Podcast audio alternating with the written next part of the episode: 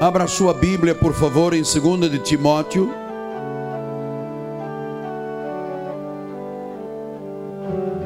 Capítulo 3, versículos 16 e 17. O tema de hoje é construindo uma grande vida sobre generosidade e sacrifício. Este é um assunto importante. É um assunto que diz respeito ao homem, à mulher, à família, ao jovem, a você, a mim. Diz assim a palavra de Paulo: toda a escritura é inspirada por Deus, é útil para o ensino, para a repreensão, para a correção, para a educação na justiça, a fim de que o homem de Deus seja perfeito e perfeitamente habilitado para toda boa obra. Que esta palavra abençoe todos os corações. Vamos orar a Deus.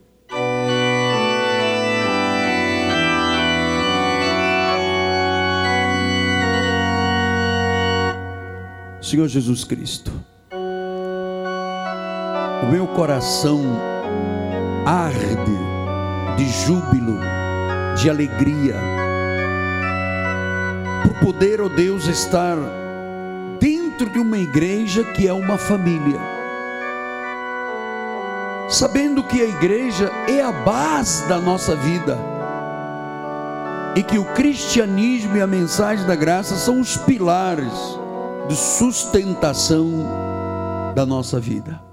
E nesta hora, ó Deus, usa os meus lábios, as minhas cordas vocais, para abençoar, para educar, para admoestar a tua igreja a construir uma grande vida sobre a generosidade e o sacrifício. Em nome de Jesus. E todo o povo de Deus diga amém, amém e amém. Graças a Deus. Meus irmãos queridos, minha família, meus filhinhos na fé, santos preciosos, eleitos de Deus, selo do meu apostolado. Nós hoje vamos falar sobre um assunto muito importante. Isto vai educar a igreja. Eu quero lhe falar sobre generosidade e sacrifício. Uh, um dia destes, o meu filho menor, o nosso filho Davizinho, pegou o meu laptop, o meu computador para brincar. Eu cheguei a casa e quis usar o laptop, pedi-lhe que me desse o meu laptop. E ele disse: Não, esse agora é meu, não vou lhe dar. E eu na hora pensei assim: olha, ele se esqueceu que eu sou o recurso da vida dele. Ele se esqueceu que foi com o meu dinheiro que eu comprei o meu laptop. Ele se esqueceu que sem mim ele não teria acesso àquele laptop. E ele se esqueceu, ou não entendeu, que eu, se quisesse, podia tirar dele o laptop e dizer: ele é meu. Mas eu não fiz isto. Eu me sentei ao lado do Davi e eu comecei a conversar com ele. E eu quis que ele entendesse, eu lhe ensinei que ele não poderia ser egoísta. Ele teria que aprender com o pai dele a ser generoso. Portanto, você sabe que a generosidade é o tema mais discutido na Bíblia Sagrada o dar. Porque, olha só, por exemplo, a fé é usada 246 vezes na Bíblia. Esperança, 185 vezes. Amor, 733 vezes. Mas generosidade, dar, 2.285 vezes. Significa que dar ou ser generoso é o tema mais falado de qualquer outro assunto.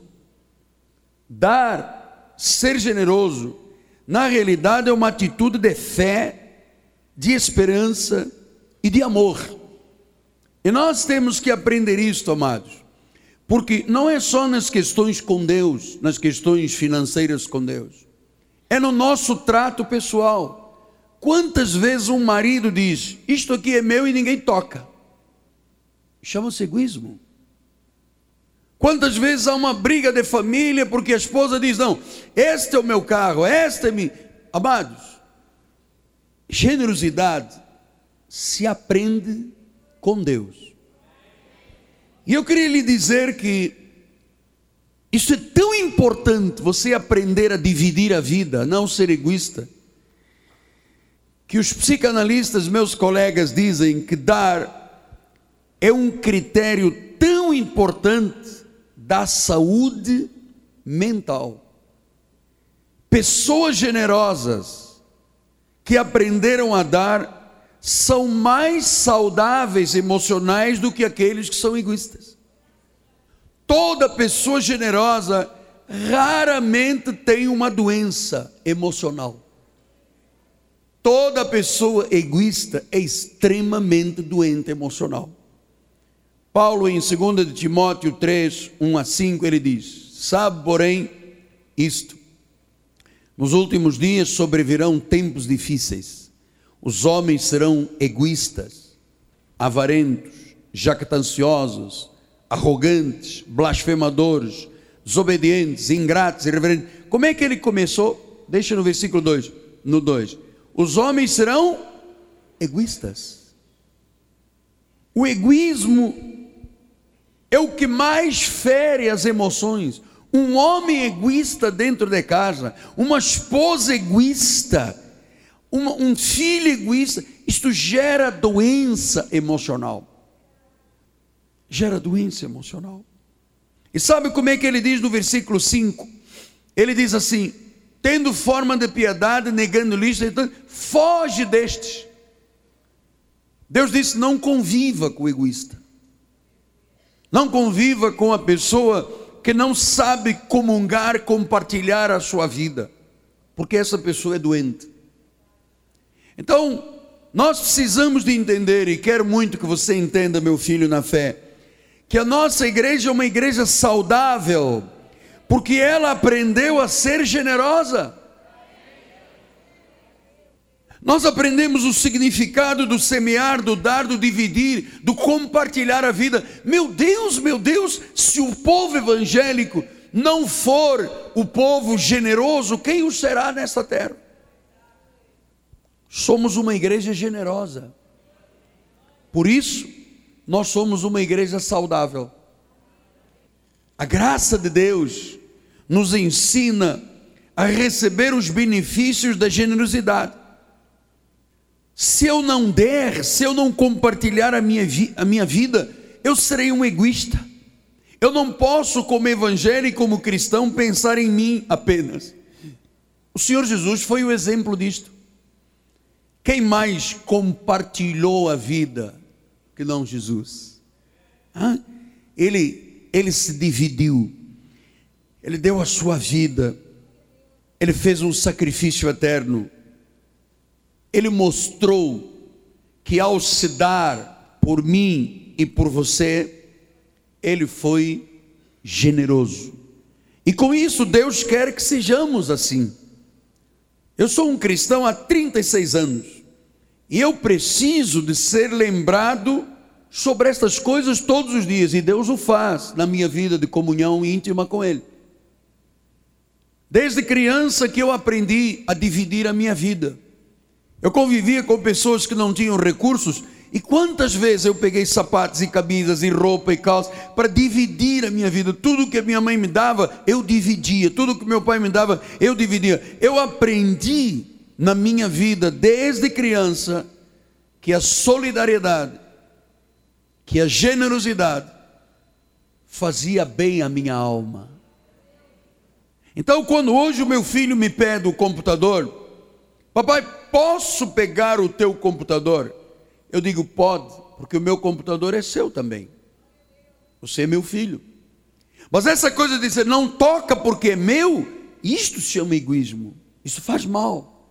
Isso traz doença emocional. Então, eu quero lhe mostrar algumas passagens bíblicas e dar-lhe alguns passos importantes para que você, mulher de Deus, homem de Deus, aprenda com o altar da igreja e a luz da Bíblia Sagrada a importância da generosidade. Não foi por acaso que 2.285 vezes Deus diz: dá, seja generoso.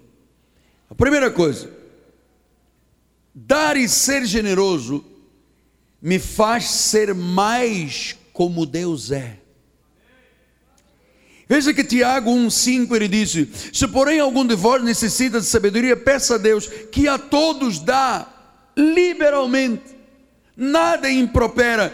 Deus não, não é mão fechada, Deus não é, sabe, egoísta. Você pede e a Bíblia diz: Ele dá. João 3,16, olha lá que lindo. Vamos ler juntos. Porque Deus amou o mundo de tal maneira que deu. Que deu. Que deu o seu Filho unigênito, para que todo aquele que nele crê não pereça, mas tenha vida eterna. Amado, toda pessoa que ama é doadora. No telão nós aprendemos: você pode dar sem amor, tá mal, sem amor, mas você não pode amar sem dar. Eu posso dar a alguém uma coisa sem amar, mas eu não posso amar. Eu não posso amar a Deus se eu não der para Deus. Eu não posso amar a minha esposa se eu não me der a minha esposa. Eu não posso amar a minha família se eu for egoísta. Eu posso dar sem amor, mas se eu amo, eu tenho que aprender a dar. Então, você sabe, estas coisas são traduzidas para a questão familiar já é depende da índole da pessoa. Eu e a minha esposa temos este costume. Eu dou uma mesada à minha esposa e ela sai comprando coisas para mim. É generosidade. Eu saio e gosto de comprar coisinhas para minha esposa. Esta semana eu fui e comprei uma calça. Ela foi e comprou três gravatas.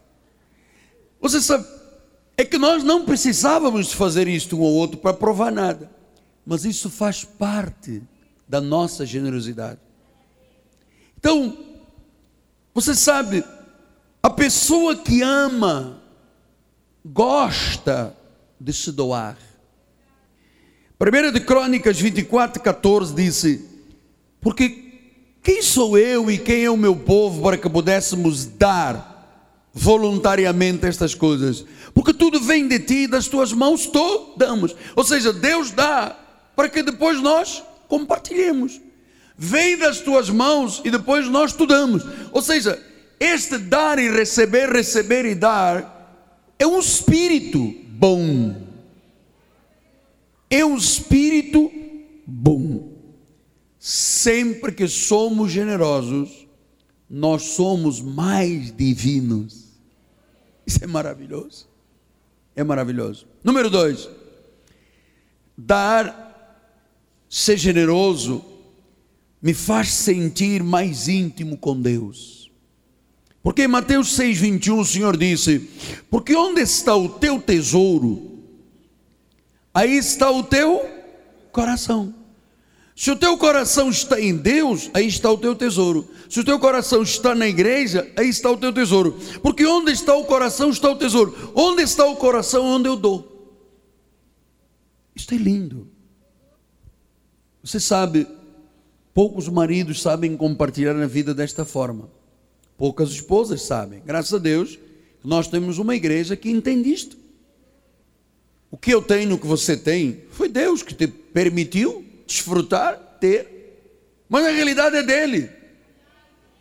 Enquanto aqui estamos, o Senhor permite, mas na realidade, compartilhar a vida significa ser a pessoa mais íntima com Deus. Ou seja, veja uma coisa, amado. Quando eu dou meu dízimo, quando eu dou a minha oferta para Deus, é porque é aí que está o meu coração e é aí que está o meu tesouro. Sempre que eu dou, eu me torno mais íntimo com Deus. Isto é importante, pais, para os nossos filhos. Porque quem é que gosta de ter um filho egoísta? Ninguém. Não é verdade? Ninguém. Nós gostamos de ver os nossos filhos generosos, compartilhar os brinquedos, né? Serem generosos. Você já viu? Eu já vi crianças ao tapa porque não, esta bola é minha, ninguém toca, é minha, é minha, é minha. Isto se aprende de criança, se de criança o filho vê o pai e a mãe sendo egoístas. Ah, eu tenho aqui um CD de música caipira. Ninguém toca. Isto é meu. Isso se chama egoísmo. Isto é nosso. É da casa, é da família. Você está entendendo? Isso cura as pessoas mentalmente, traz saúde. Terceiro lugar, dar, ser generoso, quebra a raiz, a espinha de uma coisa que eu odeio, chama-se materialismo. Nós vivemos numa cultura materialista. E há pessoas que, por causa do materialismo, eles se endividam. Porque pensam nela, pensam nele, pensam em si. E, e, e às vezes se endividam de tal monta que a pessoa vive escrava do materialismo. Porque ela não aprendeu a compartilhar, não aprendeu a dar. Você veja, até a nossa sociedade, os que governam, são egoístas. Quando se tem que aumentar o salário mínimo em cinco reais. Cara, que luta, que luta! Cinco, cinco reais. Sabe, os cofres públicos se ingessam todos. Depois vem um rouba 30, depois um rouba 40, 50 bilhões, não tem problema nenhum. Mas cinco reais. Você vê, até o governo é egoísta. Não é dele, é nosso, mas é egoísta. Até para uma aposentadoria, meu amado, você sabe há quantos anos eu pago INPS? Há 30 e poucos anos. Toda vez que eu vou para me aposentar, ah não, agora tem mais um gargalo, não sei o que, mais um ano, mais dois, mais três. Pois, mas quando é que chega a minha aposentadoria? Nunca mais. Porque o governo é egoísta. Ele põe você para trabalhar, trabalhar, e quando você já está velho para morrer, ele diz: está aqui 545. Aí você morre só de olhar o contra-cheque. E eles, e eles festejam, menos um. Pastor, então qual é o antídoto do materialismo? É aprender a dar. Porque quem não dá, quem não compartilha, isto marido e mulher, filhos, igreja, quem não dá, a sociedade chama pão duro, mão fechada, controlado, não joga peteca. Na realidade, não é isso que a Bíblia diz. A Bíblia diz egoísta. O egoísta diz: primeiro, eu. Segundo, eu. Terceiro, eu. Quarto, eu. Quinto, sexto, sétimo, oitavo. E o resto? O eu. Eu. O resto, eu. Olha, do teu lado há uma esposa que quer que você seja mais generoso com ela. E ao teu lado tem um marido que quer que você seja mais generosa. Por que, que você está rindo? Depois, se fizer xixi, não diga que é o apóstolo. Toda pessoa que consegue sair do, do egoísmo para a generosidade, ele tem uma vitória espiritual muito grande. Uma vitória espiritual. Eu me recordo, o bispo estava me lembrando, quando eu disse que ia falar sobre este assunto da igreja. Nós um dia viajamos um grupo da igreja para Portugal, eu fui pregar há muitos anos atrás. E foi conosco um pastor que a esposa estava grávida, cinco ou seis meses. E ela, o homem era um homem muito rico. E a esposa teve vontade de comer banana. Passou numa negócio de banana. Ela disse: Me compra uma banana. Ele foi ver o preço e disse: Tá caro. No Brasil é mais barato. Quando chegar ao Brasil você compra. Foi verdade ou não foi verdade? Uma banana. E ele saiu da banana, entrou numa sapataria e comprou um monte de sapato de cromo alemão. Porque era mais barato que no Brasil.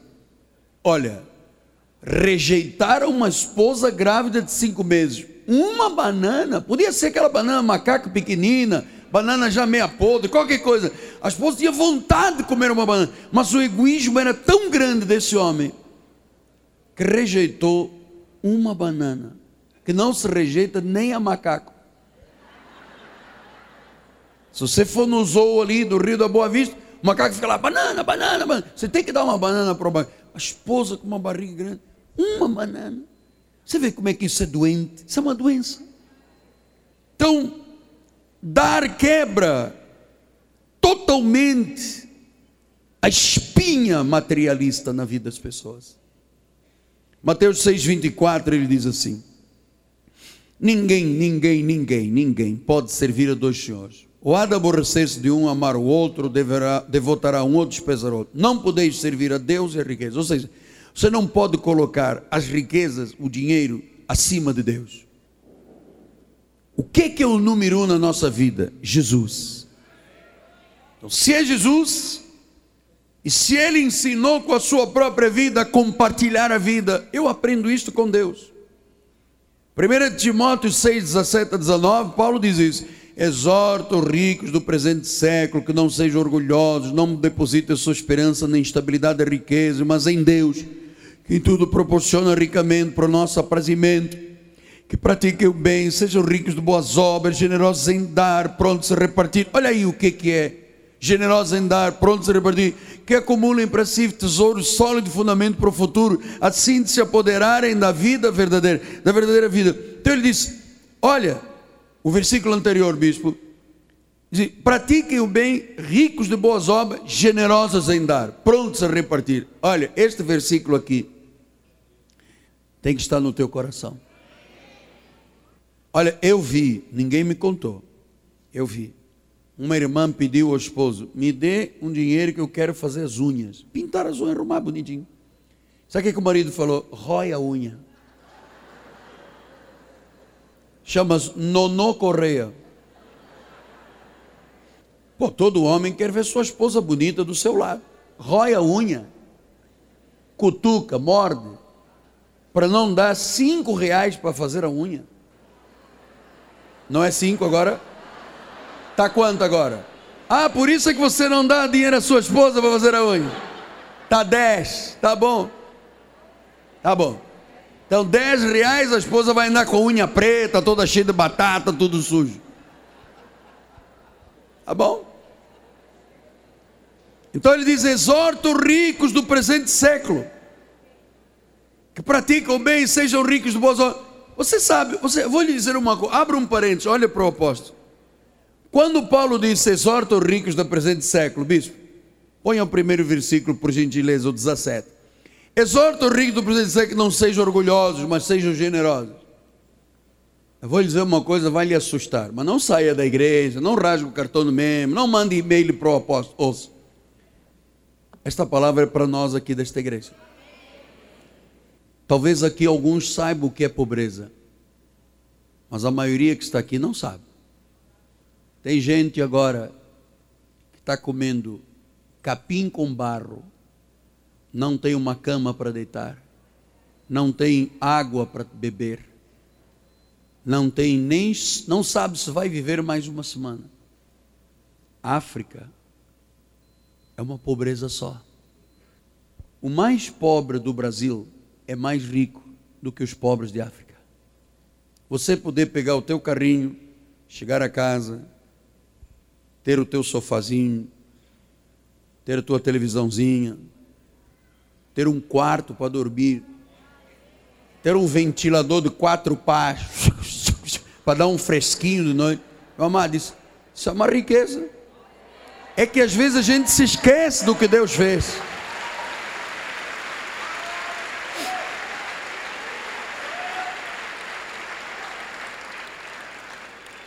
Então, nós somos ricos, amado. Tem casa, tem carro, tem salário. É porque às vezes, ah, mas nós não somos os Chiquinhos Capa, nem o Eike Batista. Tá bom, deixa lá eles. Vão morrer, já sabe qual é o destino deles. Mas você ter o, o teu dia a dia garantido, amado. Isso é uma riqueza. Pá. Comece a dar graças a Deus aí no teu lugar, mano. Graças a Deus. Pratiquem o bem, versículo 18 ricos do bom, sejam generosos. Quem é que tem o marido ou a esposa aí do lado? Quem faz assim o sinal? Olha o teu marido e a tua esposa assim, seja generoso. Ou então quem já é, continue sendo mais generoso. E Jorginho, mais. Pastor, eu hoje vou levar a minha esposa para almoçar fora. Graças a Deus, aonde? Vou botar uma mesa no fundo do quintal. Vou almoçar fora, debaixo da mangueira. Na varanda. Ah, no Varandas. No, no restaurante do nosso irmão da igreja, Varandas. Que é o que vende codorna? Não. Costelinha com batata frita. Ai. É nosso dever como cristãos sermos generosos. Pratiquem o bem, ricos em boas obras, generosos em dar. Quarto lugar, dar, ser generoso, fortalece a nossa fé. Olha, amado, tarde ou cedo, todos nós temos que submeter a nossa vida financeira a Deus. Se você começar a praticar o dar, você vai receber. 2 Coríntios 9, 13 diz assim: Visto como na prova desta ministração glorificam a Deus pela obediência da vossa confissão quanto ao Evangelho de Cristo, e pela liberalidade como contribuís para eles e para todos. Meu amado, você sabe como é que nós construímos esta cidade? Isso não é apenas uma catedral, tem um edifício gigante aí do lado, tem administração, tem estúdios. Generosidade das pessoas que quiseram compartilhar a vida com o próximo. Você que é mais novo na igreja, pessoas antes de você contribuíram para nós termos este bem-estar. Temos uma central de ar-condicionado aqui, custou 600 mil dólares. Mandamos vir da Itália. Estamos aqui com um ambiente de serra, de Petrópolis, de Teresópolis, antes do problema. Agora já ninguém mais fala. Tem gente lá morrendo de sede, mas ninguém está falando mais nada. Já se esqueceram. Isso já é da nossa cultura. Nós não vamos nos esquecer nesta igreja. Vamos mandar outro caminhão de água, de roupa. Enquanto, amados, esta igreja é generosa. Ponto final. Esta igreja é generosa.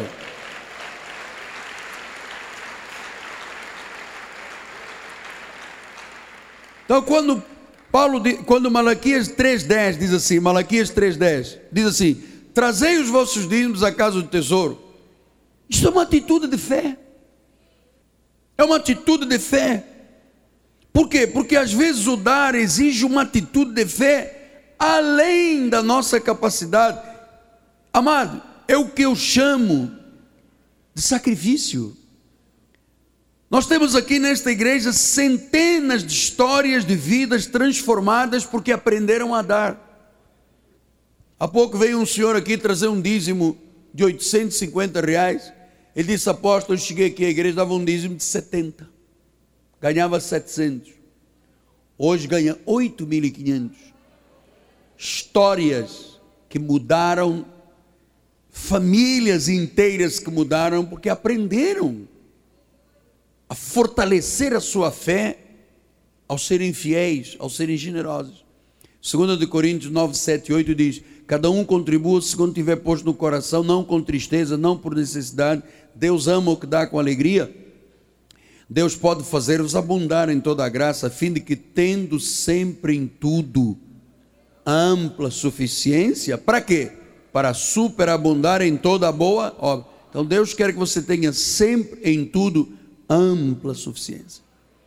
Esta ampla suficiência para superabundar em toda obra vem da onde? Vem do dar, do ser generoso.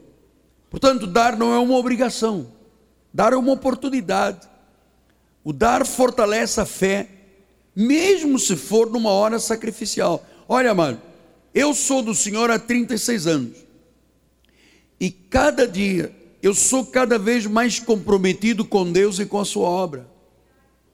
Às vezes também é difícil, mas você sabe por que, que eu trago o meu dízimo e lhe mostro, trago a minha oferta e lhe mostro? Primeiro, porque eu quero crescer mais e mais.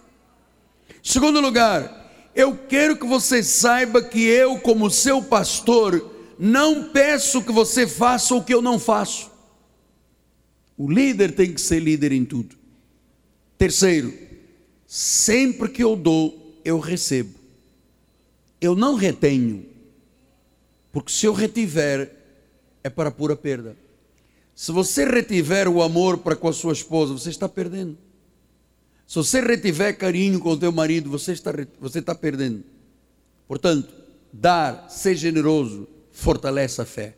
Quinto lugar, ser generoso, dar, é uma prova da minha maturidade.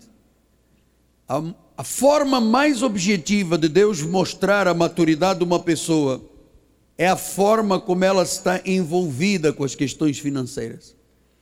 Em Lucas 16, 9 diz assim: Eu vos recomendo, das riquezas de origem iníqua, fazei amigos. Ou seja, use o seu dinheiro para salvar vidas. Use o seu dinheiro para salvar vidas. Porque ele diz que quando ele vos faltarem, esses amigos vão vos receber nos tabernáculos eternos. Ou seja, quando nós temos um programa de televisão, de rádio, e levamos a mensagem, e agora com o programa novo de família, nós estamos gerando amigos que vão se encontrar conosco, vamos recebê-los nos tabernáculos eternos. Portanto, versículos 11 e 12: Se, pois, não vos tornastes fiéis na aplicação da riqueza de origem justa, quem vos confiará a verdadeira riqueza?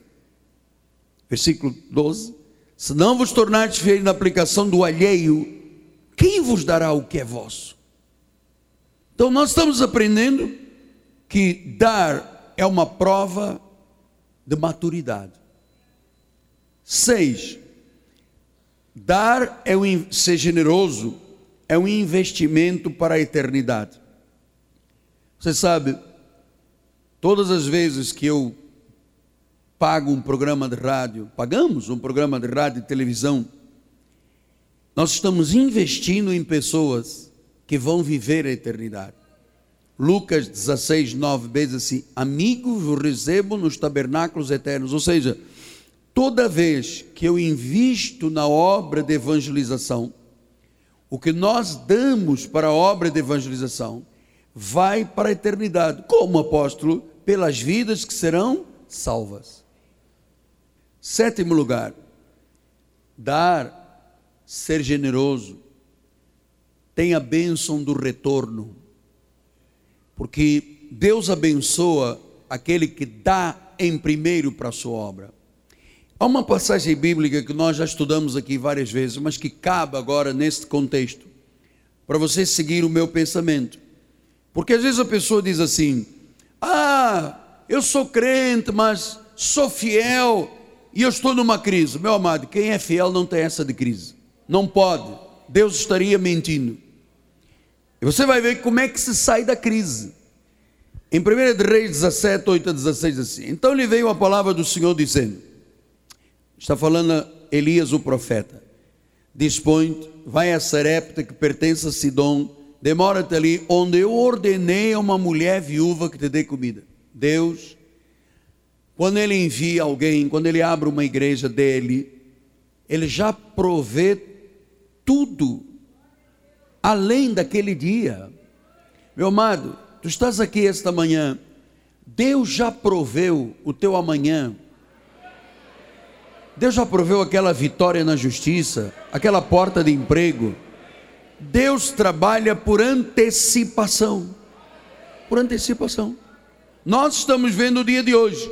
Deus disse a Elias: vai a Serepta porque eu já preparei lá uma mulher viúva que vai estar sustento. Deus já tinha preparado o diretor do canal de televisão ontem para vir aqui à igreja. Deus já preparou tudo, tudo da nossa vida. Então diz a palavra. Então ele se levantou e foi a Serepta. Chegando ali na porta da cidade, estava uma mulher viúva, que Deus disse: é com essa. Apanhando lenha, ele a chamou e lhe disse: Traz um peço de uma vasilha de água para eu beber. Indo ela buscá-la, ele a chamou e lhe disse: Olha, traz-me também um bocado de pão na tua mão. Porém ela respondeu: Tão certo como vive o Senhor teu Deus, eu nada tenho cozido. Há somente um punhado de farinha numa panela, um pouco de azeite numa botija. Vês aqui, eu apanhei dois cavacos, vou preparar esse resto de comida para mim para o meu filho. Nós vamos comer e depois não há perspectiva de vida e vamos morrer. Deus também já tinha preparado o amanhã desta mulher. Só que havia aqui uma conjugação.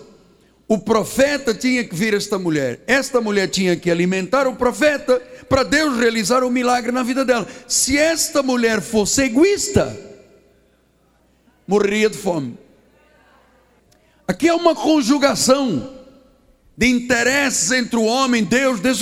Amado, a nossa vida não tem essa de falhar. Não tem. Não pode. Não. Isso é uma conjugação entre Deus e o homem, entre os céus e a terra. Então diz a palavra do Senhor. Elias diz: Não temas. O Miguel Ângelo lhe diz esta manhã: Não temas.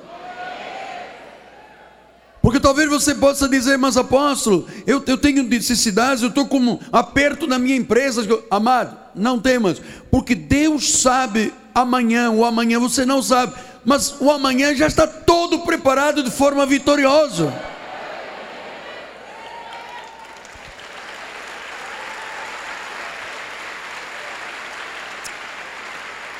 Então ele diz: Não temas, vai, faz o que disser, mas primeiro faz dele para mim um bolo pequeno, traz, depois vai fazer para ti e para o teu filho. O que que Deus estava ensinando a esta mulher? Que se ela fosse generosa e tivesse a capacidade na hora do sacrifício, porque isso foi um sacrifício, ele tinha um pão, um pouco de farinha, um pouco de azeite, um bolo, come e morre. Só que ela não sabia o dia de amanhã. Eu vou te dizer uma coisa: o dia de amanhã será muito melhor que o dia de hoje. Nós estamos no crescimento, no investimento, no aprender, nós vamos galgando degraus, degraus, degraus, e a vida vai crescendo, amado. Depois diz o versículo 13, 14. Porque assim diz o Senhor Deus de Israel: Olha, quando Deus diz alguma coisa, ouça, creia, receba e tome posse. A farinha da tua panela não se acabará. Quem é que está dizendo isso? O Senhor Deus. A botija, o azeite não faltará. Já estava quase três anos sem chover, amado. Até o dia que o Senhor vai fazer, fizer chover sobre a terra. Então Deus disse: Eu sou a garantia da tua provisão, da tua subsistência e da tua vitória.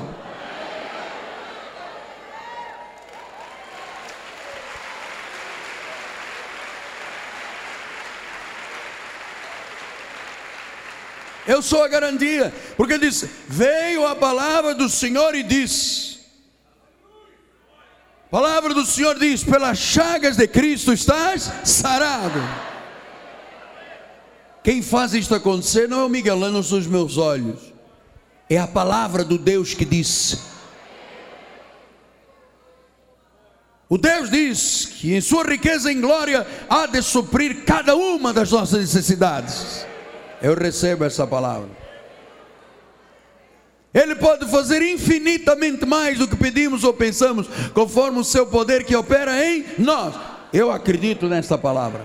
Eu recebo essa palavra. Isto é graça genuína, está vendo? Eu não estou dizendo para você ter farinha e azeite, você vai pagar 15 dias de jejum, 14 noites de vigília, vamos subir no monte, vamos ao Mendanha, vamos ao Paraíba do Sul. Eu não estou dizendo isso. O Senhor de Israel diz. E quando Deus diz, não importa o que o homem diz, o que prevalece é o que Deus diz.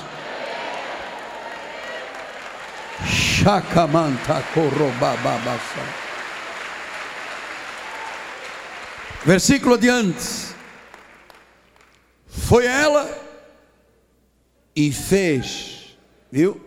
Tem que fazer, amado. Essa mulher ia ter uma doença mental se fosse uma egoísta, ia morrer cedo, mas ela fez segundo a palavra de Elias. Ela ouviu uma voz de um profeta. Ela disse: Profeta, olha só, poxa, você é mais jovem que eu, se vira, vai trabalhar. Vai... Ele disse: Não, Deus disse: Eu vou fazer o profeta. Por isso é que eu ensino nesta igreja. Você tem que ouvir a voz. Se você acredita que eu sou o seu profeta, você tem que ouvir esta voz.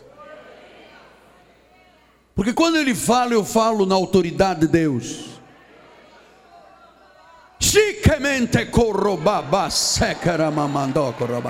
foi ela e fez, segundo a palavra de Elias, comeram ele, comeram ela, comeu a sua casa durante muitos dias, da panela a farinha não se acabou, da botija não faltou, segundo a palavra do Senhor por intermédio de Elias.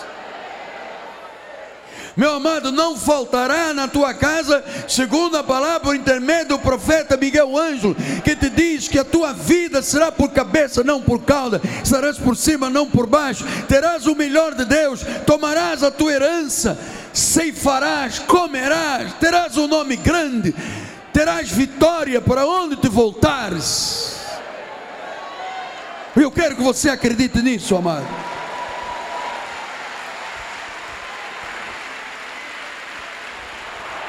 Eu quero que você acredite nisso, amado.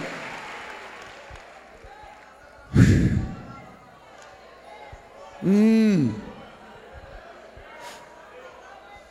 Pastor, mas essa mulher não estava vivendo uma crise violenta, mas ela colocou Deus em primeiro lugar, o retorno é garantido.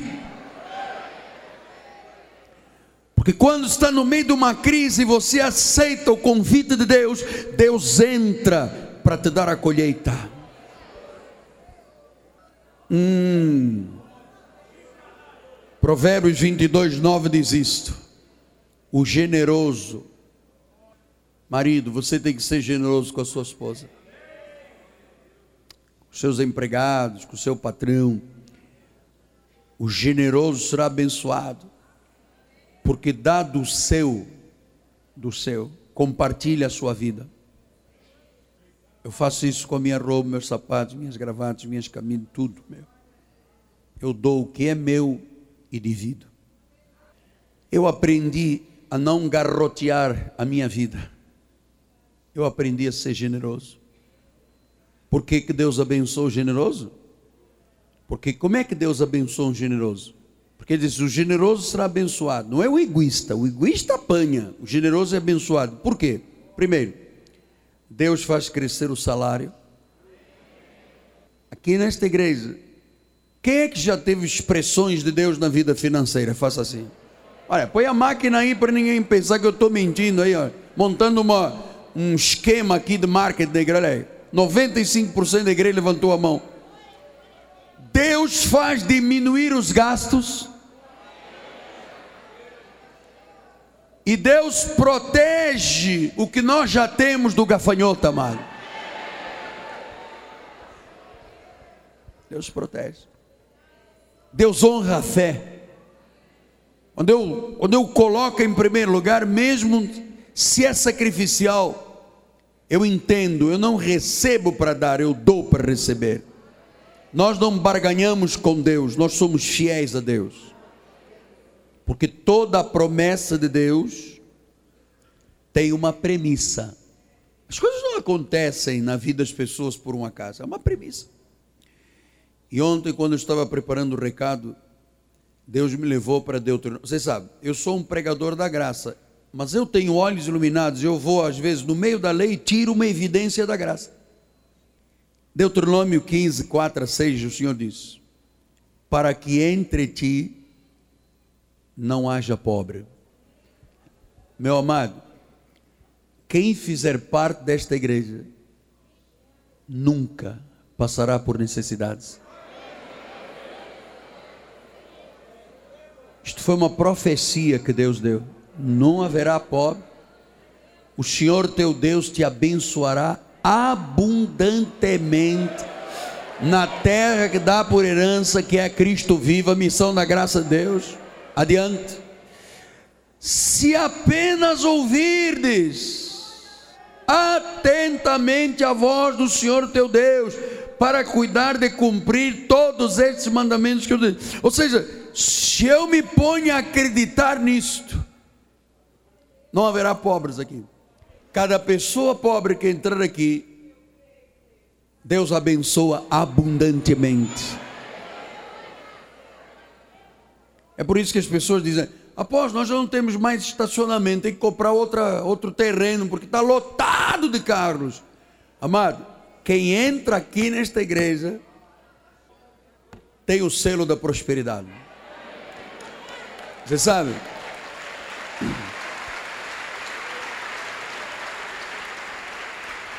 Deus dá a cada um na medida em que ele sabe do que cada um comporta.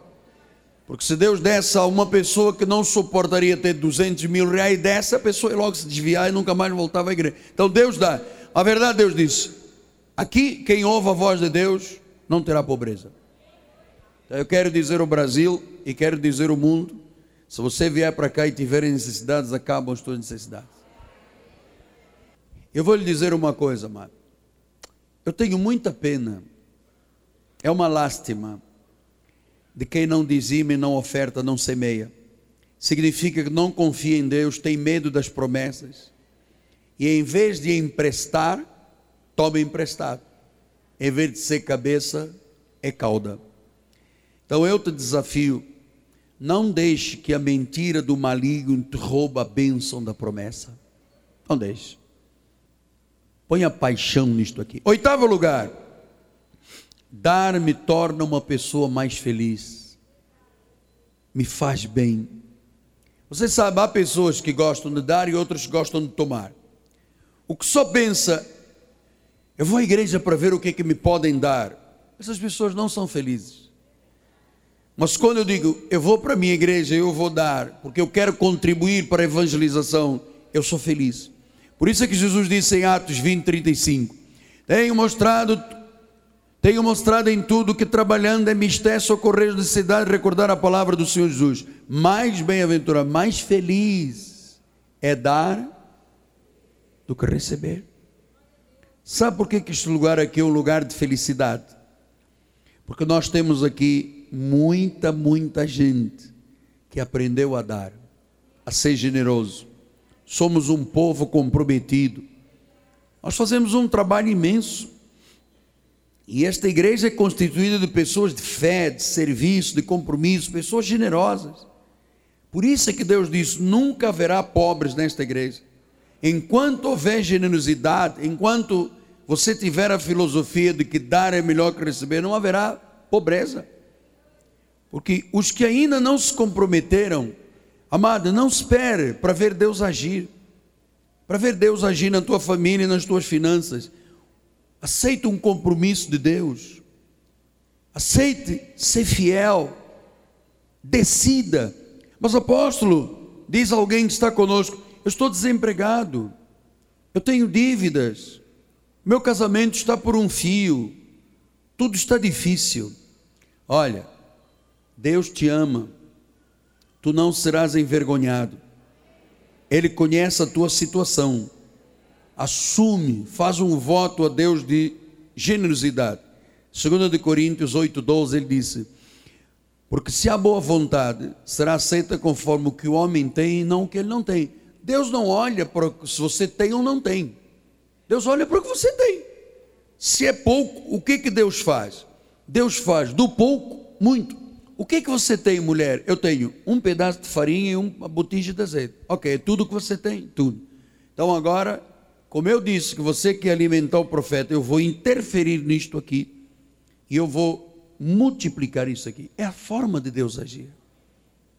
É a forma de Deus agir. Então Deus vai te guiar aos pastos verdejantes. Nesta igreja o cálice tem que transbordar, amado. João 12, 26 diz: Se alguém me serve, siga-me, onde eu estou estará ali o meu servo, e se alguém me servir, o Pai o honrará. Apocalipse 14, 15. O anjo saiu do santuário gritando para aquele que se achava sentado na nuvem: Toma a tua foice, ceifa. Chegou a hora de ceifar. A seara da terra já amadureceu. Portanto, amados, tem que acontecer na tua vida. Algo grande tem que acontecer. Meu amado, herança não é michuruca, tem que acontecer. Porque você está numa igreja que não é uma igreja tradicional. Nós estamos escrevendo a história da última reforma. Nossa igreja quebrou todas as tradições, abriu os olhos espirituais dos povos, mostrou o caminho da eternidade é a igreja que é guardiã da integridade da palavra. Logo, tem que haver uma diferença entre o justo e o injusto. Nós somos a geração da graça, nós somos a geração da promessa, nós somos a geração da verdade. Seja generoso, aprenda a dar, aprenda a dividir. Isso vai te fazer muito feliz. Toda alma que for salva por intermédio da tua generosidade, o galardão chega à tua vida. Eu sou muito feliz, porque há 36 anos, mas eu sou assim desde criança, mas há 36 anos, há muita gente me ouvindo em outros países, aqui dentro do Brasil, que tem hoje um curso superior porque eu paguei, tem vida com dignidade que eu tirei da minha vida e dei. Posso dizer isto com mão sobre a Bíblia, porque isto é meu testemunho. Eu quero que você saiba que o seu apóstolo faz o que prega. Faz o que prega.